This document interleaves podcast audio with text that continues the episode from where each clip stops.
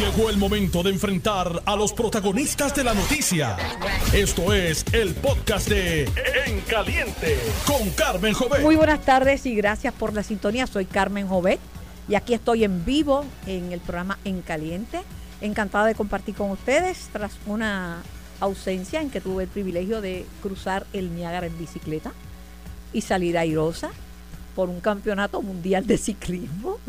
Mi agradecimiento a todos los médicos que intervinieron conmigo. La lista es grande. El doctor Rodríguez Clinquini, el doctor Salgado, el doctor Marín, el doctor Cabrera de la Mata, el doctor Ulloa y el doctor Pedro García Otero, mi internista, además de los infectólogos eh, Javier Morales y, y todos los que me han dado la mano en esta situación. Pero, dicho eso, estoy mejor que nunca. Aquí está la eterna estudiante, la que viene a aprender todos los días y la que solo sabe que no, se, no sabe nada, porque cada vez la vida es más complicada y cada vez tiene que estar uno más abierto a nuevas ideas. No se amarre a sus convicciones como si fuera un dogma de fe. Abra su mente, abra su entendimiento para que comprenda que gente buena hay en todos lados, que gente competente hay en todos lados, que gente honrada hay en todos lados y que de cualquier malla puede brincar un ratón.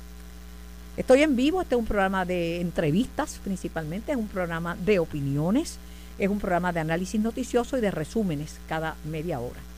Eh, no tiene que estar de acuerdo conmigo, pero mire, gracias por escucharme y por el respaldo que me han prestado en estos últimos, ¿verdad? Cinco años, porque, ¿o cuánto es que llevo, Edwin, en los medios yo? Como, ajá. Cuando tú estabas en kinder. Sí. ¿Y qué te pasó a ti? Porque parece que un camión te pasó por encima. Bueno, mija, esta es la vida. Hay unos que no están tan peor que a otros. Hay unas fotos que nos tomamos con mis invitados, el licenciado Ramón Torres. Saludos, Ramón. Saludos, Carmen. Y por eso mismo, qué bueno que estás nuevamente aquí. Qué bueno. Y por eso mismo. Saludos, Carmen. Gracias por la invitación. Y por eso mismo que yo no digo esas cosas que dice Edwin para no coger cartazos del lado allá para acá. ¿Cómo tú le dices eso, Edwin, que cuando estaba en kinder? Pero tú vas a coger tu cantacito porque me dicen que tú también tienes un stylist como Jesús Manuel. Eh, bueno, yo, yo voy al, al barbero y esas cosas y, si me, me hago mis ¿Por arreglitos. 500 pesos? No, no tanto, no tengo, no tengo tanto. Y No los trajes, porque yo nunca te he visto con un traje no, de no, 875 No, pesos. no, no, no. Y si, si supiera, y esto lo digo, este, con- con- con- yo, yo, lo- yo voy allá a Cabo Rojo donde, lo, el, donde el sastre que sale más barato que comprarlos por ahí. Mucho más Ah, barato. pero eso es caché, eso hacía No. Muñoz Marín, eso hacía Muñoz Marín. Sí, pero las telas tú las consigues las baratitas y ellos te las hacen ahí Ah, ay, buenas. Y te Ra- duran una eternidad. Ramón, yo pasé mi mal rato y estuve grave, pero yo estoy viva, yo, yo razono, no me venga con esa guasimilla a mí. Sal- saludo al licenciado Olvin Valentín, saludos Olvin. Saludos Carmen, qué bueno compartir contigo nuevamente. Saludos a los compañeros Edwin, Ramón, qué bueno estar aquí, una grata sorpresa. Encantada, encantada, tenía que venir y tenía que compartir, estamos ya en pleno ciclo electoral. Eh, las elecciones es el proceso más democrático de un país. El voto del elector es la salvaguarda más importante de la democracia. Estos temas electorales no se toman de forma liviana. Estos temas son serios y se respetan. Como se respetan también las recaudaciones de fondos. Acabo de concluir una campaña para la oficina del Contralor Electoral que hice con mucho con mucha satisfacción porque yo creo que las agencias fiscalizadoras hacen su labor. Hacen su labor y que lo que necesitan es más fondos. Pero veo a Edwin Mundo con una actitud este no sé, una actitud fea, porque porque como viene con esa cara de que tengo cua- ha chocado cuatro y medio millones y los demás tienen Tú tienes 14 mil pesos. No- lo, han, lo han dicho ya que ya, ya yo estoy hasta aquí de cuántos millones tienen para la campaña. Ha chocado para empezar la miscelánea de cuatro millones y medio. Sí, nuestra meta es de aquí a febrero, Carmen, eh, llegar a los 5 millones y tener 7 para la primaria en junio. Pero lo lamentable es que los vamos a gastar todos y tenemos que empezar en junio de nuevo en cero. eh, que lo pudiésemos depositar en febrero, los 5 millones, nos daban 5 más y entonces podíamos ayudar a los demás candidatos. Pero la comisionada se empeñó en una primaria y ahora no podemos ayudar Pero a derecho na- tiene a la Claro, primaria. claro. Pero ahora no podemos ayudar a los demás que hubiésemos Ay, podido bueno ayudar a los alcaldes, a los María, a los que, no- que senadores. en ese a- corazón, a que alábalo. tuviesen también sus fonditos para hacer la campaña en los, en los pueblos y retener la Cámara, el Senado y tener las 60 alcaldías a las cuales el PNP aspira en estas elecciones. Este, la distancia es grande entre el dinero que tiene acumulado el gobernador y lo, lo que tienen los demás Jesús partidos. No, el que tiene mucho chavo ahí es Zaragoza, no es Jesús Manuel. Sí, tiene, más- tiene 10 veces más que lo que tiene Jesús Manuel. Tiene 125 mil. Está bueno, está bueno. Eh, ahí, Olvin, ¿cómo tú ves esta, cómo tú ves esta campaña electoral, este ciclo que ya acaba de, de comenzar con sus luces y sus sombras, verdad? Eh, siempre hacen falta recursos, siempre hace falta recursos para fiscalizar. Y salgo y saco la cara por las agencias fiscalizadoras, empezando por la, del Contralor Electoral, que tiene querellas, que tiene decisiones que hacer, que tienen casos, que tienen 20 cosas que llegan, que necesita un personal especializado, y lo que tiene son cinco personas o seis personas en su oficina. Pero, ¿cómo tú ves este ciclo, Olvin? Pues lo veo que va a estar como bastante complicado. eh, desde el punto de vista educativo hay que enseñar a la gente, por lo menos en nuestro caso, del llamado al voto mixto y todo lo que vamos a estar haciendo. Y en el caso de lo que se ve de los demás partidos, pues por lo menos en el PNP la- esa primaria va a estar bien intensa. Y también veo, pues, según lo que están hablando, va a ser una primaria de, de muchos chavitos. Así que Sí. vamos a ver cómo, cómo se da todo eso. No, pero yo tengo un eslogan nuevo que se lo quiero dar a, a la alianza, vergüenza contra dinero. Ay, no, si eso lo tenían los populares. Perdón. Era de perdón. Muñoz. Ah, Carmen, Ese, era- esa de no, no, Muñoz. no es mío. El, perdón, perdón. Mira, Carmen, eh, desde el punto de vista de las campañas electorales, sin entrar a analizar desde el punto de vista por- eh, de, de partidos políticos, las campañas electorales se hacen con dinero. Se ganan con votos, pero se ganan con, se ganan con- se hacen con dinero porque si uno quiere llevar el mensaje en televisión, en radio, puedo en un periódico, pelloncito leve, pero, pequeño. pero suave, que estamos empezando. sí. ¿A quién tú crees que la gente le da dinero, mucho dinero? Por su, a eso voy. El, el, el, el acto de donar dinero es un acto de desprendimiento, pero también tiene un alto grado de emoción. Y esa emoción se va con el que uno tiene, piensa que tiene la posibilidad de ganar.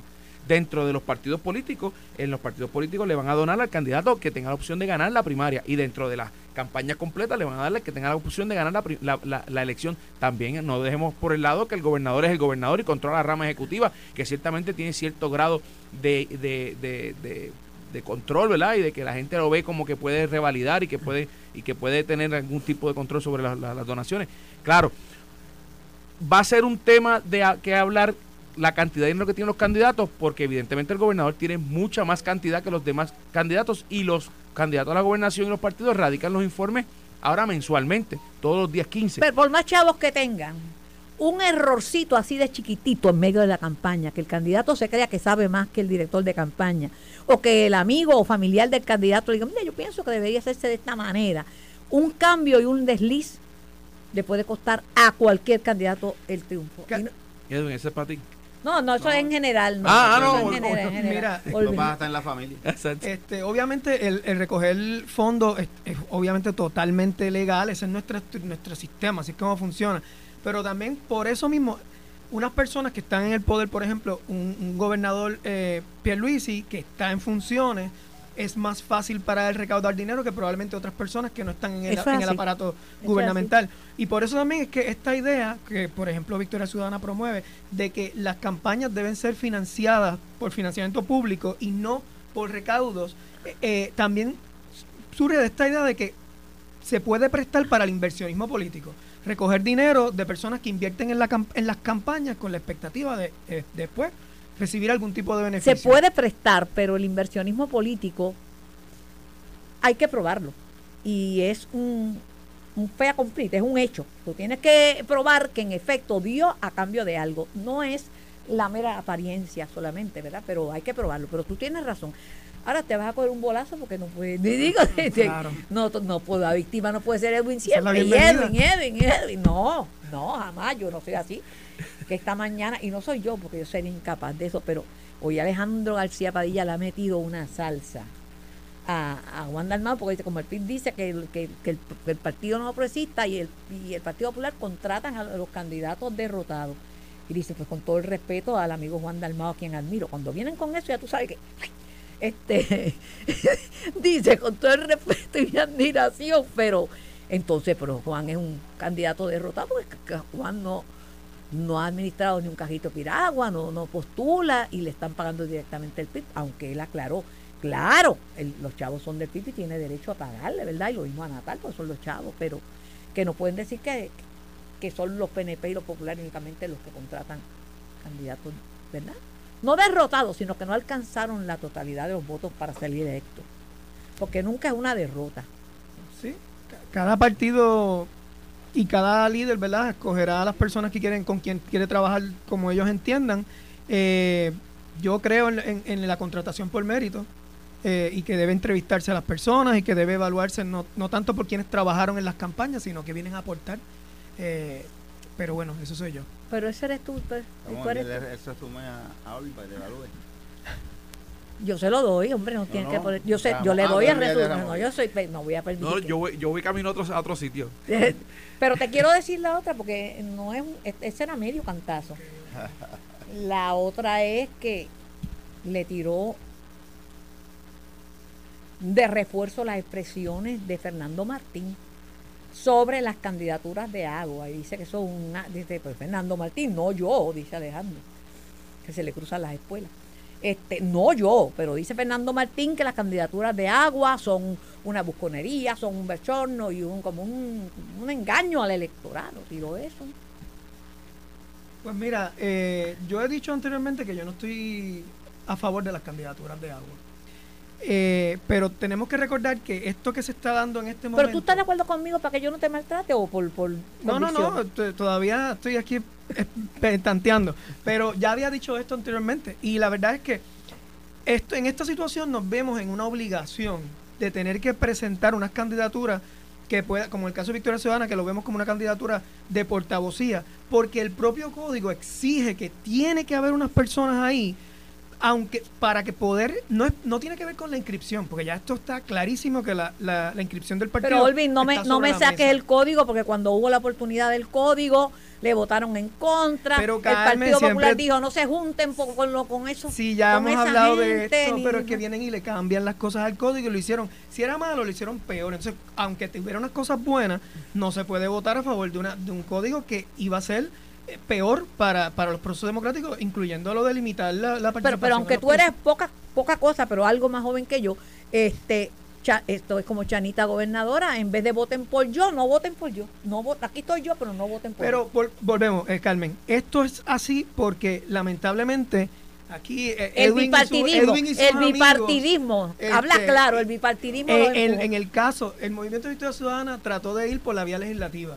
No, no se pudo hacerlo de las coaligaciones. Se fue al tribunal, no se pudo. Incluso el PNP y el PPD argumentaban que no había que hacer ningún, ninguna eh, decisión en el tribunal porque siempre estaba el voto mixto para atender eso. Pues ahora estamos yendo por el voto mixto, pero estamos obligados a tener unas candidaturas ahí requeridas por el código.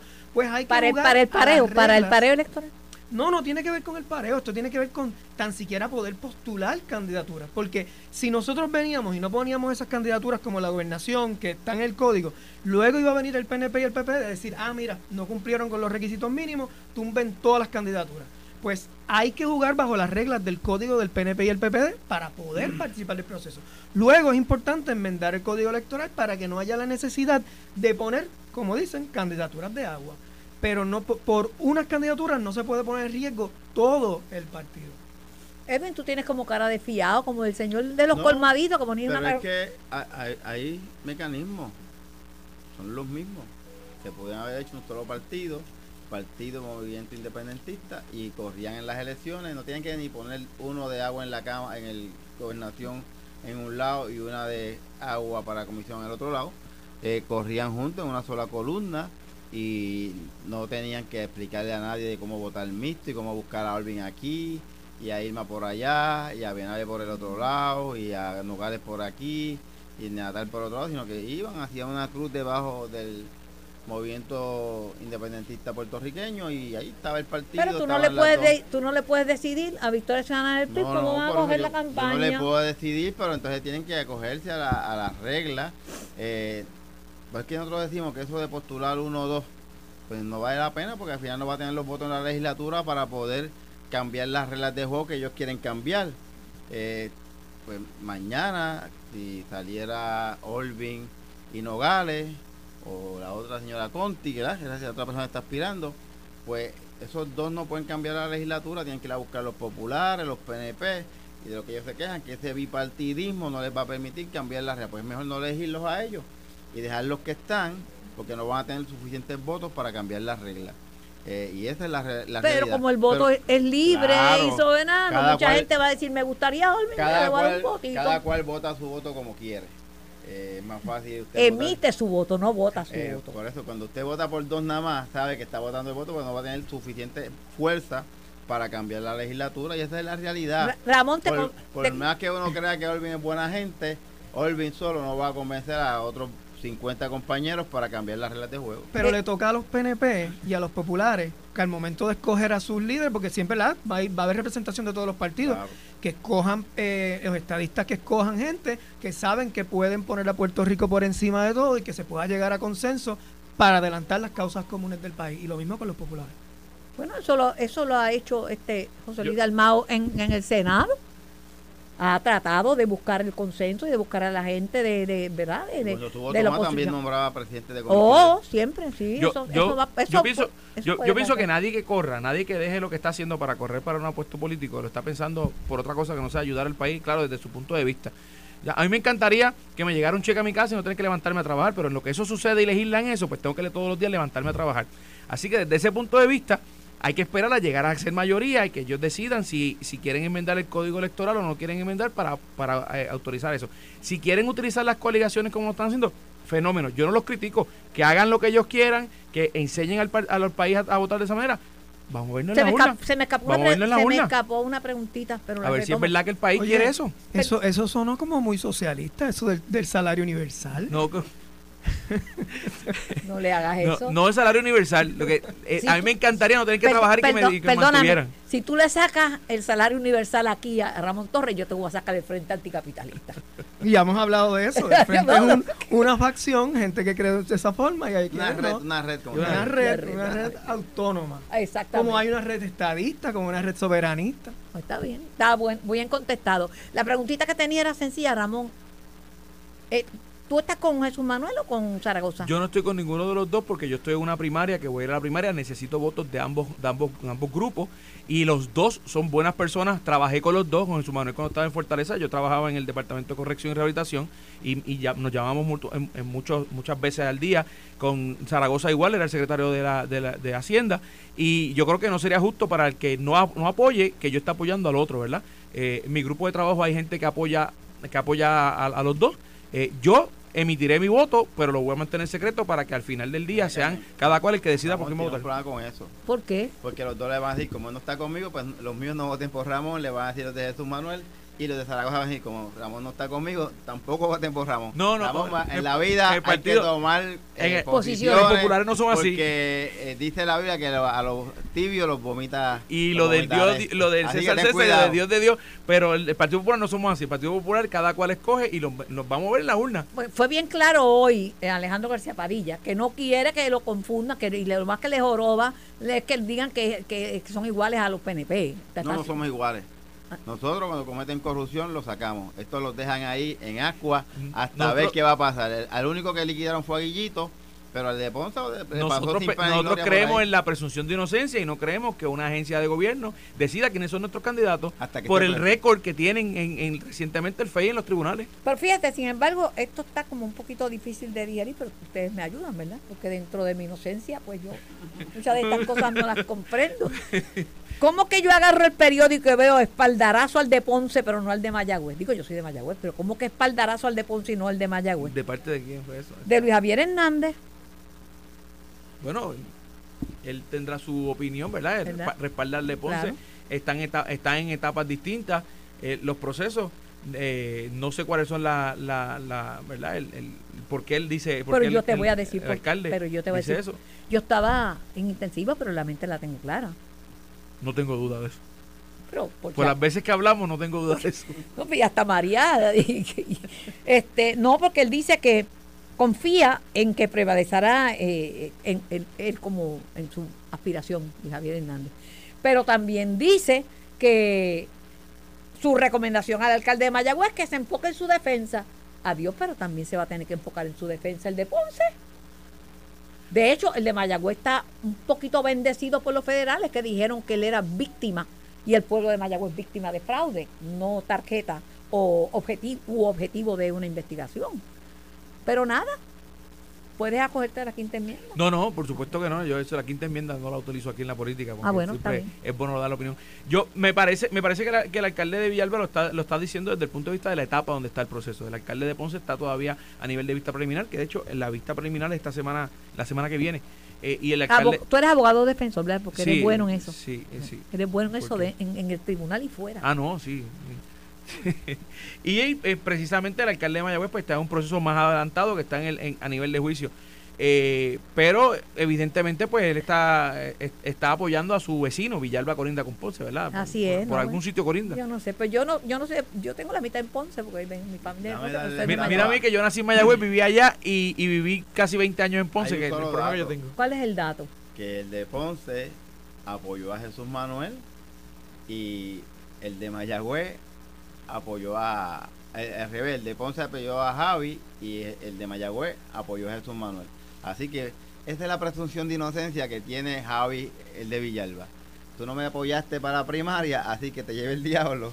Tú me apoyaste, pues te Pero voy es a que así es la defender. política. Po- ¿eh? No, no estoy diciendo. Oye, a propósito- Estoy dándole un dato a, a mi amigo aquí. Ah, Es que para ese- atlético de que por eso es, no es porque Para ese evento yo estaba envuelto en el proceso electoral y no estaba pendiente. Mira, de a mí me dieron exacto. un dato, un dato que no que a lo mejor tú me lo puedes corroborar como tú estás al frente de, de la campaña, que van a citar para el juicio de Wanda Vázquez a Pierluisi. El gobernador ha dicho reiteradamente que él no tiene nada que ver con el asunto y que no, no ha recibido ninguna citación de del Tribunal Federal para, par- para participar en este asunto. ¿Y de dónde sale ese comentario? Me imagino que eh, los abogados de defensa lanzan eso para mantener alguna expectativa sobre su clienta. Eh, lo, tú viste este abogado de defensa como defendió ahí su teoría. Los abogados de defensa son capaces de cualquier cosa. Yo tenía un amigo abogado que decía, todos estos libros te hacen culpable, pero si hay chavos, todos estos libros te hacen inocente. Así que los abogados son capaces de cualquier cosa. No, bueno, cualquier cosa dentro de los límites de la, de la ley, claro, ¿verdad? Tengo que ahora claro, defender a mis compañeros, a este estos abogado.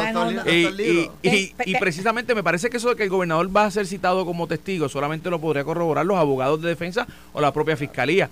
Eh, y, y yo dificulto que a un gobernador en funciones lo sienten, ¿verdad? Desde el- de- por la poca experiencia que tuve de casi 20 años de, de- de defensa, que, que sienta a un gobernador en funciones como testigo, ¿verdad? Yo eso no tengo que ir a la pausa, tengo que ir a la pausa. Qué rápido se ve el tiempo, Eh, uno lo eh, disfruta, oye. Sí, y este como que no se mete en issue del bipartidismo, deja que se arranquen las cabezas, porque ahí con el, su bolita monga es malo, es malo. Voy a, voy a la pausa, hoy hubo un allanamiento del FBI en Cataño, Guaynabo. en Guainabo, en Guainabo. Hablamos dentro de un ratito sobre ese particular. Voy a la pausa, soy Carmen Jovet, sí, sí, la mismita. De vuelta aquí a Notino 630, en vivo y a todo color. Regreso en breve. Estás escuchando el podcast de En Caliente con Carmen Jovet de Noti1630. Estamos en vivo, el programa es para ustedes. Me acompaña el licenciado Ramón Torres, del Partido Popular Democrático, excomisionado electoral de esa colectividad. Edwin Mundo Ríos, director de campaña del gobernador Pedro Pierluisi. Y el ex comisionado electoral de Victoria Ciudadana, Olvin Valentín. Hablando de temas electorales, el tema del recogido de endosos ha sido un poquito tortuoso porque la presión es bien grande y hay mucha gente recogiendo, entre los independientes, los dependientes, los de Alianza, los del PNP, los de Dignidad, los del Partido Popular. Y entonces eh, el requisito para algunas candidaturas eh, es grande, grande. Por ejemplo, Adanor Enrique de Dignidad que está recogiendo. Tiene que recoger, recoger como 8 mil votos, ¿verdad? Este, 8 mil endosos.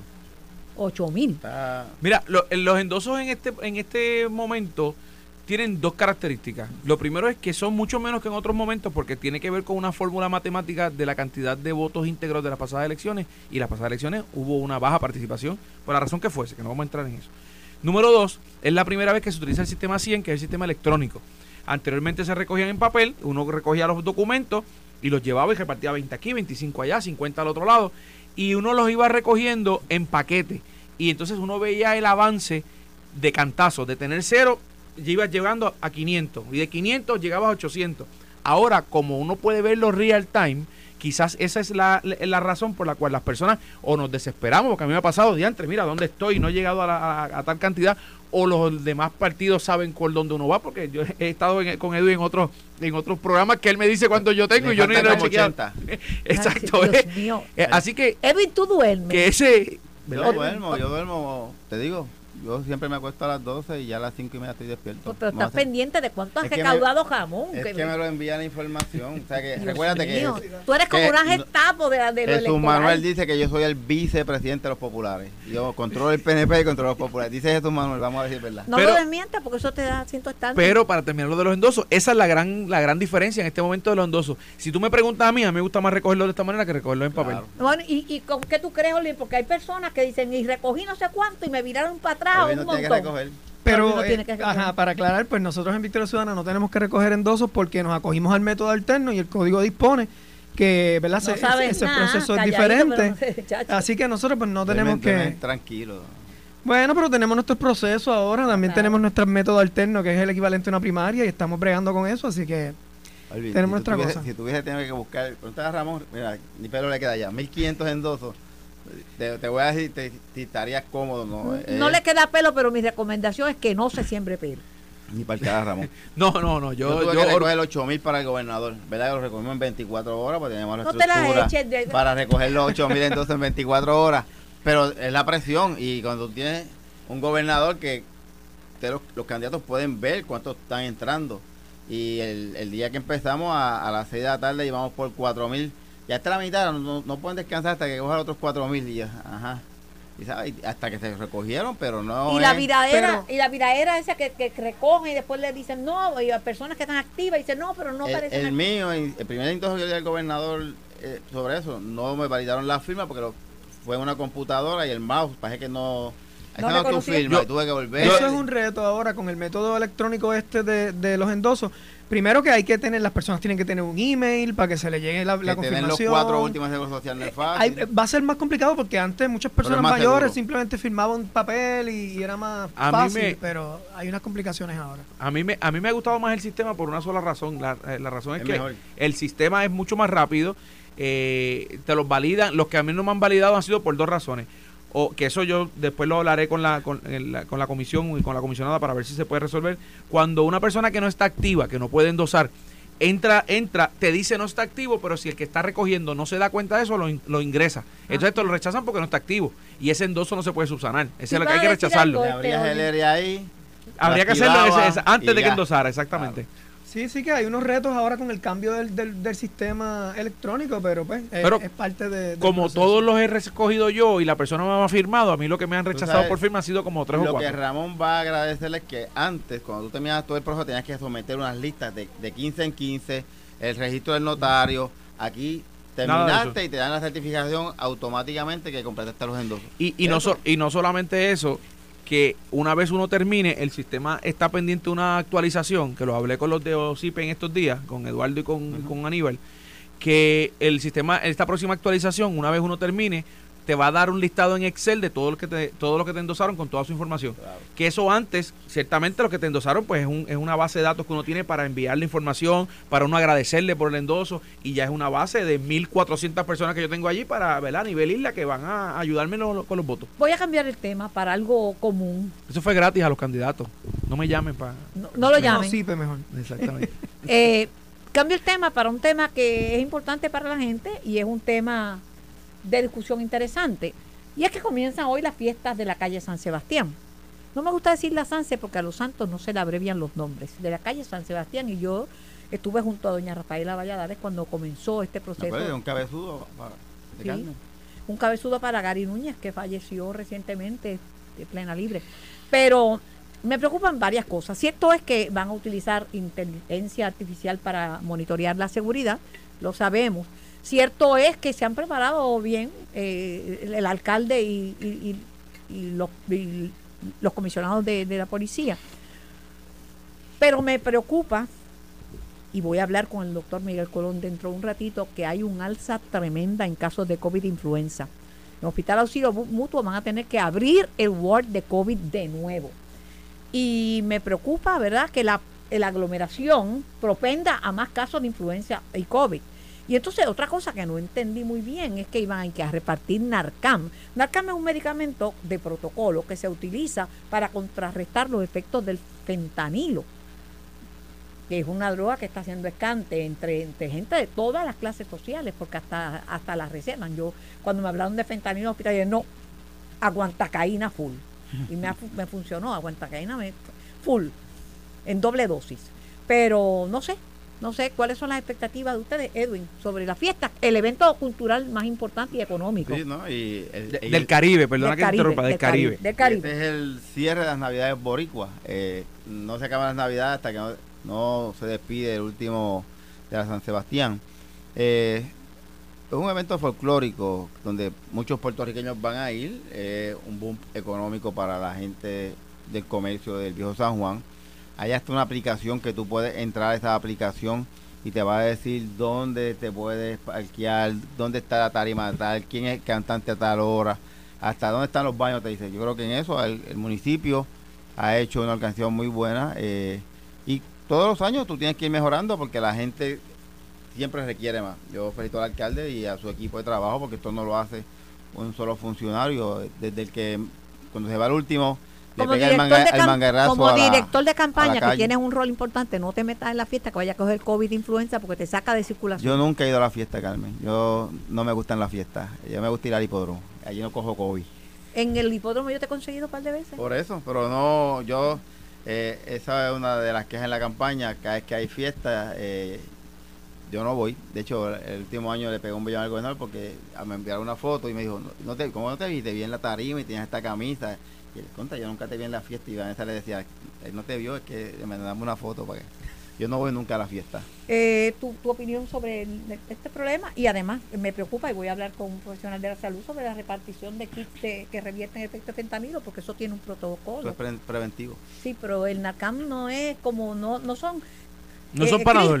No son Panadol. No, no, no son ni No, es no no no Vamos a ver, yo no sé. Yo Me- creo que el, el evento, obviamente, como están diciendo, es, un- es el evento más importante de- del Caribe. Yo creo más allá- en varias dimensiones. La parte cultural, lo que representa eh, ese evento, es bien importante que se que se conserve y que se promueva y el efecto económico que tiene también para los pequeños y medianos Cinco comerciantes cruceros van a entrar a Puerto Rico este fin de semana. Eh, todos los gobiernos siempre van a tener eh, críticas eh, de todos los colores ¿verdad? que han administrado la ciudad capital. Hay que ver cómo se maneja porque siempre va a haber eh, insatisfacciones, particularmente de los residentes del Viejo San Juan, que yo creo que son los más que sufren en, en toda esta situación. Pero hay que ver cómo se maneja. no digas eso de los residentes del Viejo San Juan, porque la teoría es que el código de Miguel Romero que está perjudicando a los comerciantes, pero parece que hay más residentes que comerciantes y los residentes están con Romero, ¿sabes? En eso de, de, del Pero todos siempre se han afectado en- con las fiestas de la calle San Sebastián, de- con todos los partidos, porque se claro. ven limitado toda la movilización. Pero no es lo mismo el que vive allí que el que va a fiestar allí. No es lo mismo ni se escribe igual, ¿verdad? Pero que te digo que le han caído encima a Romero con el Código de Orden Público, pero hasta Marco Rigau, que era de la Asamblea Presidente de la Municipal de los Populares, dijo, mire, que la verdad es que hay más, más, más residentes que comerciantes. Además que entonces el, el Miguel Romero, que se hace el bobo, pero de bobo tiene un pelo, le sacó lo, lo- el incremento de- en el IVU, tú sabes, que se sabe cuánto están ganando, ¿verdad? Yo no sé, yo no vivo en San Juan. Y soy como Edwin. En eso nada más, señores y señores, en eso nada más.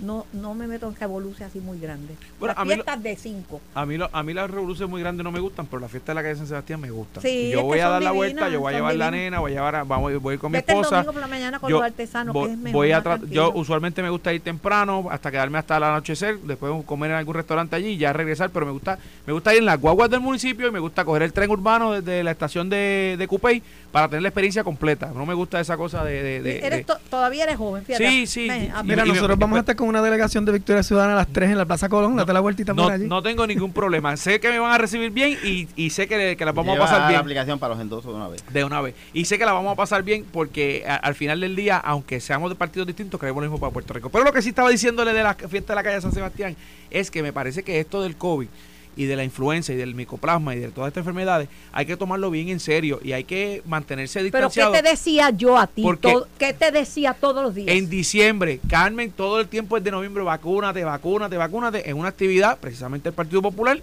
una persona con influenza me saludó, me pegó la influenza y me dio para matarme. Me dio más duro que el COVID a, a mediados de noviembre, de diciembre.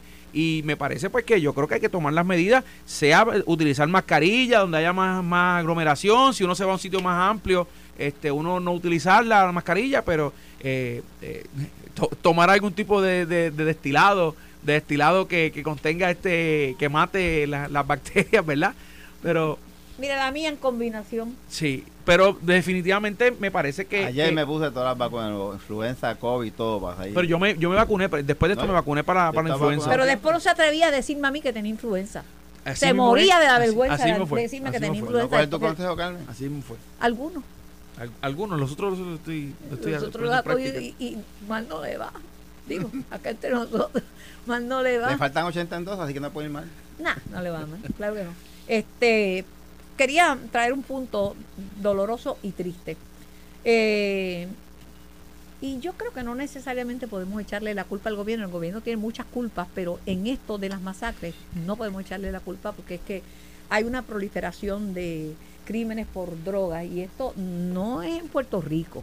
Esto es una crisis universal. Estados Unidos tiene el mismo problema. Esa masacre con cinco eh, personas muertas lleva al gobernador a plantear lo siguiente. Es un tema que me toca muy de cerca porque yo estuve muy activa cuando hubo el referéndum sobre si limitábamos o no el derecho absoluto a la fianza. Eh, el derecho absoluto a la fianza es un derecho constitucional. La fianza no es una multa, la fianza es una garantía para que la persona comparezca a corte. Pero el gobernador ha traído un punto y lo traigo para la discusión. Y voy a empezar contigo, Olvin. El punto del gobernador es que si bien es cierto eso, no es menos cierto que criminales con un expediente largo y grande y denso están en la calle y consiguen una fianza que le permite campear con su, por su respeto y seguir delinquiendo. El derecho constitucional, el referéndum que se hizo y la voluntad del pueblo y el planteamiento del gobernador. Olvin. Mira, este tema de la fianza, como tú dices, es bien controversial, esto se ha discutido mucho. Yo creo que en un sistema judicial y correccional que es idóneo, pues no sería necesario tener estas discusiones porque sabríamos eh, quiénes están libres y quiénes están, ¿verdad?, eh, han sido culpables. Pero el asunto aquí con la presunción de inocencia y si se llegara a eliminar, por ejemplo, la fianza, existe la posibilidad de que personas vayan eh, presas y se les prive de la libertad, aun cuando no tengan todos los elementos o cuando hay errores en el proceso. Pero ahora Eh, mismo hay gente sumariamente cancelada. pues, pero, son sumariados, no son culpables. Sí, pero bueno, eh, hasta que nosotros no tengamos como una confianza plena en los procesos judiciales, que lamentablemente pues se da porque faltan recursos, porque no es la mejor tecnología, no es el mejor ad- adiestramiento, pues hasta que no tengamos una con- confianza plena en los procesos eh, judiciales, eh, yo creo que no podemos hablar de, limi- de limitar esos, esos tipos de derechos porque sería una situación peligrosa. ¿Cómo tú lo ves, Ra- Ramón? Y ahora le pregunto al profesor de, de justicia criminal. Antes de Y eso, ex, y ex director de corrección también. a- antes que eso, te tengo que contestar como político. Yo no creo que nunca un país debe eh, entregar sus derechos a cambio de una mala acción del gobierno. Ahora te contesto como abogado. Yo no creo que haya que enmendar la, la constitución. Ya en dos ocasiones se ha tratado, tanto con Roselló Padre como Fortuño. Yo estuve en contra de en cuando Fortuño que eso se hiciera. Hice campaña en contra de que se enmendara, en contra de que me era mi candidato y posterior gobernador, que era Alejandro García Padilla, que estaba a favor de que ese momento se, se enmendara. Mi formación por haber sido abogado de asistencia legal es una de libertad y de dar libertades a, los a, los, a, la- a Pero las déjame sociedades. decirte que mucha gente que está escuchando, Pero- escuchando dice no queremos criminales Bueno, sueltos. pero entonces en ahora, a ahora yo le tengo que dar el cantazo a los fiscales, que se preparen. Porque según hay abogados buenos en la calle, también hay, fiscales muy buenos. Y la regla 218 del procedimiento criminal establece dentro de sus funciones cómo son los criterios para establecer fianza. Y hay unos criterios que todos los abogados que criticamos criminal utilizamos, que si los fiscales se prepararan y estuviesen al día y estuviesen presentes en las vistas, lo que pasa es que quieren que las vistas se vean en automático. Y si yo voy ahí y yo soy el único abogado, Te ponen el botón. Ah, pues por supuesto, pues yo voy a pedir y será el juez el que me va a determinar. Y si yo hago las cosas bien y me dejo llevar por la regla, la regla establece que al momento de fijar la fianza tiene que establecerse la naturaleza y circunstancias del delito, los nexos del imputado con la comunidad, carácter y peligrosidad y condición mental del imputado, recursos económicos del imputado, historial del imputado Pero, y evaluación de informe. hace poco una jueza no, no- le permitió que una persona que había amenazado de muerte a una mujer que la mató al final saliera Ajá, y no le encontró Precisamente porque el abogado hizo bien su trabajo y el fiscal no hizo nada. Porque la, no hay que enmendar ni la constitución, ni la regla de procedimiento, ni ninguna ley. Lo que hay que establecer y utilizar los recursos que tenemos. Entregar derechos que ya tenemos desde el 52, que la constitución lo estableció y que aquellos que fueron a la con- con- convención constituyente sabían más que nosotros y que establecieron, no estoy de acuerdo. Lo que hay que tienen Eh, que prepararse Edwin. los fiscales. Yo, yo creo que el punto, déjame explicar que yo creo que el, el, el gobernador ha tocado un punto que, que es un, una preocupación de mucha gente, de mucha gente. Como personas con expediente criminal abultado, bueno, lo, que dice Ramón es legalmente cierto, pero dame tu insumo. Tienen que entender quién es el gobernador que tenemos en Puerto Rico hoy. No podemos olvidarnos que su hermano fue asesinado En la esquina de mi en casa. la esquina en, en en la esquina de Miramar mi casa. eh, hace Ah. alrededor de más de 20 años, eh, bueno, ya más, eh, fue en el 93 93. que él fue 1993. asesinado y que eso es una situación que marcó al gobernador. Cuando tú hablas de criminalidad, de asesinato con el gobernador, por eso es que una de las instrucciones más claras a Tony López, el jefe de la policía, es que ese tipo de cosas hay que ver y atenderla con la mayor Que ha hecho buen trabajo en los últimos días. trabajo que ha hecho Antonio López, muy buen Tony trabajo. López, por eso tenemos la criminalidad más baja en los últimos 30 años, porque se ha hecho un buen trabajo. Eh, pero él, el que- escatima recursos y esfuerzos para que este a- asunto se atienda. Pero que esto no vaya a llevar Pero- a un referéndum para la Pero no creo que vaya a no, no creo que vaya a un referéndum, que el gobernador está también levantando una voz de alerta para los jueces. Porque acabo de dar un caso. Los jueces muchas veces, ese fiscal hace todo su trabajo y llegó un abogado que también tiene sus recursos, le hace el cuentito bonito y le da 10 mil pesos de fianza. O viceversa, como O- dice Ramón, el fiscal no hace su trabajo y viene pero- el abogado y le los Pero si tú tienes una- un individuo frente a tu, a tu cara que es el ha, ha violado dos órdenes de fianza, que, bien, que tiene un abu- abundante expediente, tú no tienes que esperar que el fiscal te lo traiga. Tú como juez tienes que saber que ese, que dos veces le han dado fianza porque lo cogieron un día con una pistola y seis semanas más tarde lo cogieron con un cargamento de droga y que ahora te lo traen porque mató a tres tú no le puedes dar 10 mil pesos de fianza. O como pasó con la señora, decirle, señora, vaya y bregue con el muchacho ese, porque él, él no, él no parece tan mala, tan malona. Y al final le ponen mil, dos mil pesos y tenemos un delincuente en la calle ejecutando. Y eso el gobernador le está mandando un mensaje también a, los- a los jueces de que no pueden ser lenientes en la fianza, porque hemos visto fianza de 4 y 5 millones. No hace falta tampoco enmendar el código eh, civil para decir eh, si es asesinato un millón, si es que se robó una gallina 100 mil Pero, pesos. pero que si la persona tiene, hay un, tiene un riesgo de que no comparezca a corte, esos son otros 20 pesos. Claro, pero, pero tiene que ser también la judicatura dirigente, no solamente eh, con, con una gente, sino con todo esto. Perdonen que le brinque el tema hacia el tema de, de salud y que le brinque el tema hacia hacia este tema de la fianza, que me parece que son asuntos puntuales que eh, son cosas que también tenemos que analizar, porque con salud, y lo puedo decir yo hoy más que nunca, con salud todo, sin salud nada es posible, y para todo el mundo es importante estar más saludable. Esto fue el podcast de En Caliente con Carmen Jovet de Noti1630. Dale play a tu podcast favorito a través de Apple Podcasts, Spotify, Google Podcasts, Stitcher y notiuno.com.